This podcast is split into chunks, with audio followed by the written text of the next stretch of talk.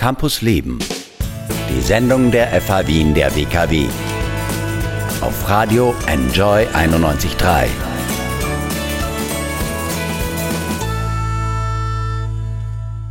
Willkommen zurück bei Campus Leben an der FH Wien der WKW. Abgeschriebene Passagen, ziellose Satzkonstruktionen, unauffindbare Interviews. Wenn es stimmt, was über die Diplom- und Doktorarbeit von Ex-Arbeitsministerin Christine Aschbacher gesagt wird, dann ist das ein Beispiel dafür, wie man es nicht machen sollte in der Wissenschaft. Aber wie könnte so eine Arbeit überhaupt durchgehen?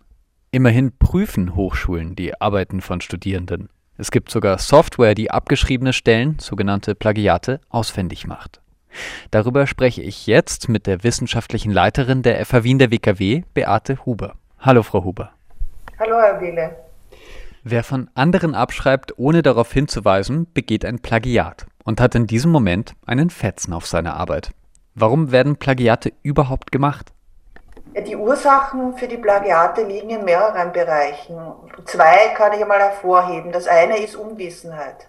Manche Studierenden wissen gar nicht, dass sie ein Plagiat machen. Sie haben vielleicht nicht in den Lehrveranstaltungen zum wissenschaftlichen Arbeiten sich entsprechend vorbereitet oder es gab vielleicht gar keine Lehrveranstaltungen. Also das kann ich auch aus meinem eigenen Studium an der Uni vor vielen, vielen Jahren sagen. Dort gab es damals Studiengänge, die hatten keine eigenen Lehrveranstaltungen zum wissenschaftlichen Arbeiten und andere, zum Beispiel an der Germanistik, war sehr, sehr detaillierte Ausbildung vom ersten Semester an. Mhm. Deswegen, auf das werde ich nachher auch zu sprechen kommen, ist es bei uns ein sehr umfangreicher Teil, dass wir eben sagen, die Prävention beginnt dort, dass Studierende eben ausreichendes Wissen darüber haben, was ist ein Plagiat, was darf ich machen, was darf ich nicht machen, wie schaut gutes wissenschaftliches Verhalten aus. Ja. Und ein anderer Bereich ist der Faktor Zeit. Und den haben wir natürlich sehr stark bei berufsbegleitenden Studierenden. Das war ja damals auch in dem Fall Gutenberg, wo man gesagt hat, okay, der war äh, beruflich sehr eingespannt und hat sich gedacht, da kann man vielleicht irgendwie unterstützend irgendwas machen, aber den Fall kenne ich nicht so genau, dass mhm. ich hier mhm. jetzt ausführlich darüber sprechen könnte. Aber das ist natürlich, da ist die Versuchung auch groß bei berufsbegleitenden Studierenden, dass sie eben sagen, okay, ich muss effizient arbeiten und deswegen werde ich mir sozusagen manche Stellen effizienter organisieren und sie nicht selbstständig erarbeiten. Ja. Das sehe ich so als die wichtigsten zwei Punkte. Ja. Dann gibt es ja vielleicht noch die dritten, die vielleicht eher äh, abenteuerlich angelegt sind und sich denken, ich versuche es einfach mal und schaue, was dann passiert. Aber im Wesentlichen haben wir die Fälle, wo Studierende aufgrund von Unwissenheit Plagiatsfehler begehen und solche, die eben aus zeitlichen Gründen mhm. das machen. Oder vielleicht noch jene, die zwar wissen, dass es ein Plagiat ist, aber trotzdem nicht wissen, wie sie es besser machen können. Das ja. sind die Gründe, würde ich sagen. Ja. Ein Faktor, die Zeit, die Sie angesprochen haben, in vielen Fachhochschulen gibt es ja auch berufsbegleitende Studiengänge, auch bei uns. Ist man da mehr gefährdet dann? Bei Studiengängen, die nicht wissenschaftlich ausgerichtet sind, ja, und was an vielen FHs natürlich der Fall ist, ist die Herangehensweise möglicherweise anders als in sehr wissenschaftlich ausgerichteten Studiengängen. Das heißt, die Abschlussarbeiten sind oft die ersten großen wissenschaftlichen Arbeiten, die Studierende schreiben. Und es gibt vielleicht nicht so viele Seminararbeiten oder andere Schreibtätigkeiten, die vorher in dem Studiengang anfallen. Deshalb ist es gerade in Studiengängen, die nicht wissenschaftlich ausgerichtet sind, sehr wichtig, dass man mit Studierenden schon sehr frühzeitig beginnt, wissenschaftliche Regeln zu vermitteln, Schreibtechniken zu vermitteln, entsprechende Unterstützungsangebote zu haben und auch Zeitpläne mit ihnen zu besprechen, weil sie natürlich noch wenig Erfahrung haben, wie viel Zeit braucht das tatsächlich und dass man sich eben bei solchen Abschlussarbeiten wirklich monatelang jeden Tag hinsetzen muss, um daran zu arbeiten. Ja. Und das muss in den Studienplänen schon entsprechend verankert sein, damit die Studierenden darauf vorbereitet sein können, was hier auf sie zukommt. Ja. Gleichzeitig gibt es ja Software, die erkennt, ob ein Plagiat gemacht wurde, das heißt, ob etwas abgeschrieben wurde und das nicht angegeben wurde, dass das ein Gedanke von jemand anderem ist. was tut ja, die zum... Diese Software ist nicht eindeutig. Also die Software prüft nur, ob ein gewisser Text, der in einer Abschlussarbeit vorkommt, schon an einer anderen Stelle mal verwendet wurde. Hm. Deswegen sagen diese Prozentzahlen überhaupt nichts aus. Man muss sich das genau anschauen. Es kann sein, dass jemand viele direkte Zitate hat, aber sie korrekt ausgibt. Dann kann auch ein hoher Anteil an sogenannten Plagiatsstellen gar kein Plagiat sein, sondern einfach nur viele direkte Zitate. Und es kann sein, dass jemand einen ganz geringen Anteil ausgewiesen kriegt und sich trotzdem herausstellt, dass er Plagiate macht. Mhm. Nämlich dann, wenn zum Beispiel englischsprachige Quellen oder anderssprachige Quellen verwendet werden, der Studierende sie entweder selbst übersetzt oder mit einem Übersetzungstool und dann den übersetzten Text verwendet. Dann kann das Plagiatstool im Normalfall nicht erkennen, dass es eine plagiierte Stelle ist. Ja. Uns wurde vor Jahren schon versprochen von Unternehmen, die solche Plagiatsoftware herstellen, dass sie die Software weiterentwickelt werden, damit diese Übersetzungsstellen auch erkennen kann. Aber da braucht es natürlich ganz besondere Software dafür, die nicht so einfach herzustellen ist. Und deswegen ist es meines Wissens nach in den gängigen Plagiatsprogrammen bisher noch nicht äh, integriert. Hm.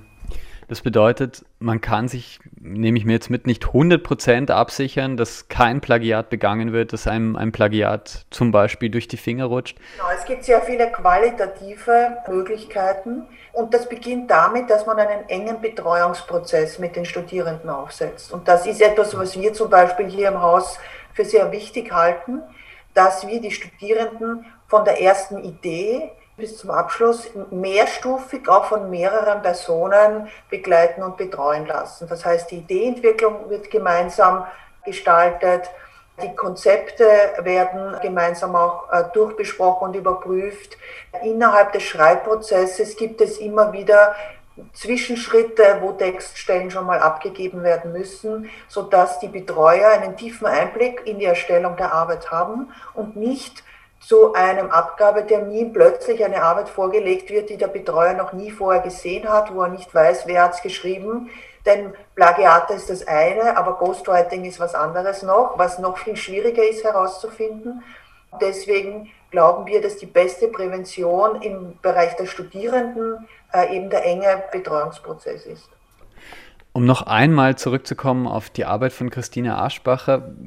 Einige Textpassagen sind schon an die Öffentlichkeit gekommen und allein das Deutsch an mancher Stelle ist so zusammenhangslos, dass das ja einer Kontrolle auffallen müsste, denke ich.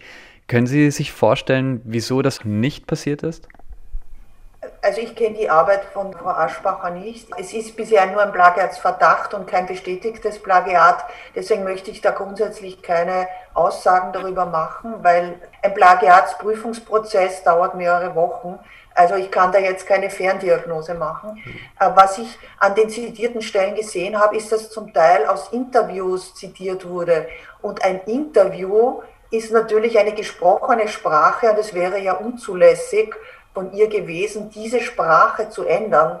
Also diese Stellen habe ich nicht verstanden, warum die in der Öffentlichkeit kritisiert wurden. Ja. Es gibt andere Stellen, wo ich das schon eher verstehe, also so wie diese Seebockenstelle, aber wirklich hier jetzt eine Ferndiagnose zu machen, wäre absolut unzulässig. Das wäre so, wie wenn ich ein Psychogramm von Herrn Trump mache.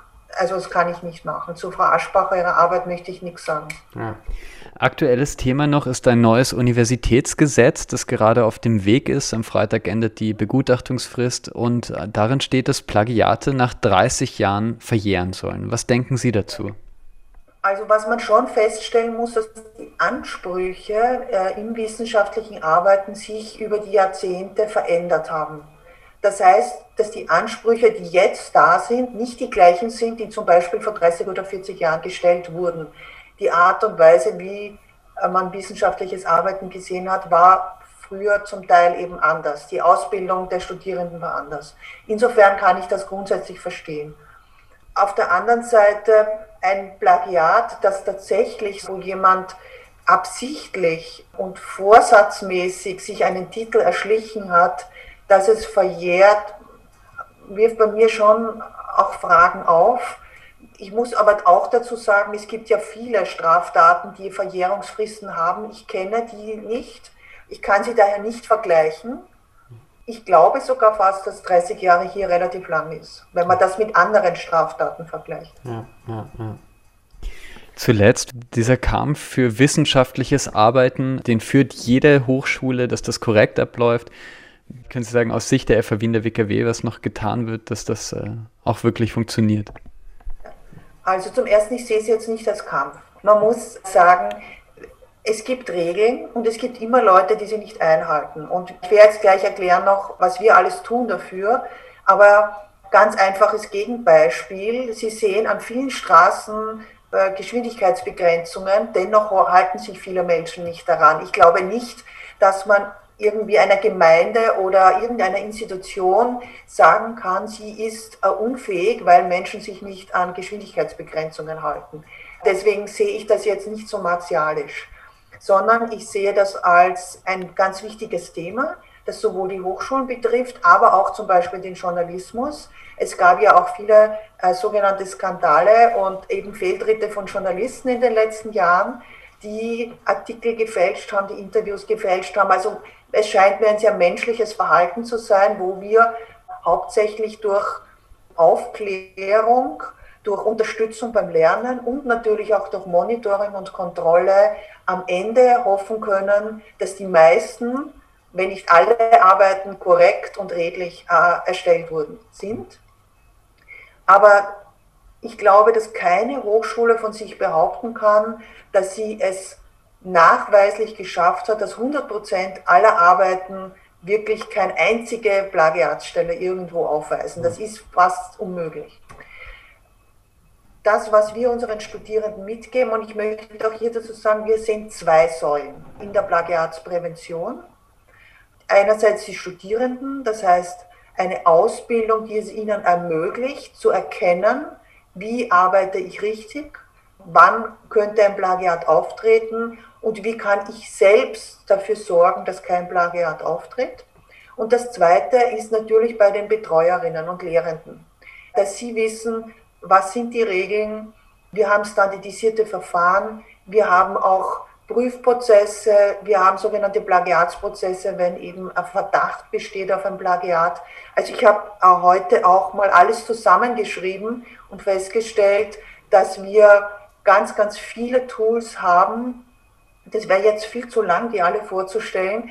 Also, dass man wirklich sagen muss, dieser Prozess der Erstellung einer Abschlussarbeit über die Beurteilung und die Nachbearbeitung hat an ganz, ganz vielen Stellen die Möglichkeit, dass wir hier unterstützend wirken, um Plagiate zu verhindern.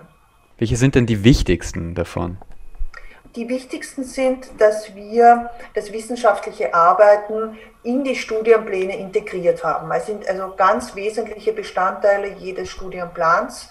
Ich würde sogar sagen, in jedem Studienplan ist es eine eigene Säule mit Lehrveranstaltungen zum wissenschaftlichen Arbeiten, zu den empirischen Methoden, Begleitungsseminare für die Erstellung der Abschlussarbeiten und die Betreuung durch die Betreuer, die jeder individuell hat und zusätzlich auch noch freiwillige Angebote wie in unserem Schreibzentrum, wo Studierende zusätzlich sich noch Unterstützung holen können in Workshops und auch in Einzelbetreuungen. Dann alle möglichen Arten von Dokumenten wie Zitierrichtlinien zum Beispiel für die Studierenden oder Beurteilungssheets, wo Lehrende ganz genaue Vorgaben bekommen, wie die Abschlussarbeiten zu beurteilen sind, sowohl für Bachelor als auch für Masterarbeiten. Dann natürlich Aus- und Weiterbildung für die Betreuer und Lehrenden. Da haben wir auch seit vielen Jahren schon einen Lehrgang, Professional Supervising, damit wir sicher gehen können, dass unsere Betreuer auch die Qualitätsstandards der FH Wien einhalten und dann natürlich äh, das Plagiatstool, das ist natürlich ein ganz wichtiges. Wir haben ja auch schon darüber gesprochen, dass wir vor vielen Jahren selbst schon mal eines programmiert haben. Das war so Anfang der 2000er Jahre. Und dann sind wir als die ersten Professionellen dann auf den Markt gekommen, sind auf ein professionelles umgestiegen. Das heißt, ich kann sagen, seit gut 15 Jahren werden alle unsere Arbeiten auch immer von einem Plagiatstool überprüft und zusätzlich natürlich noch von den Lehrenden. Und äh, wir geben den Lehrenden hier auch Hilfestellungen, wie kann man zusätzlich zum Plagiatstool qualitativ noch einmal herausfinden, wie eben eine Arbeit erstellt wurde oder ob es sich um Plagiatsstellen handelt. Ja. Das sind, äh, glaube ich, sehr wichtige Dinge, die wirklich nur einen kleinen Ausschnitt geben aus all dem, was wir machen. Ja, ja. Man sieht, dass sehr viele Anstrengungen unternommen werden, so etwas zu verhindern. Ganz verhindern kann man es vielleicht nicht. Ich danke äh, vielmals Beate Huber, wissenschaftliche Leiterin der FH Wien der WKW, für das Gespräch. Vielen Dank. Campus Leben, die Sendung der FH Wien der WKW. Jeden Mittwoch ab 11 Uhr. Infos unter enjoyradio.at.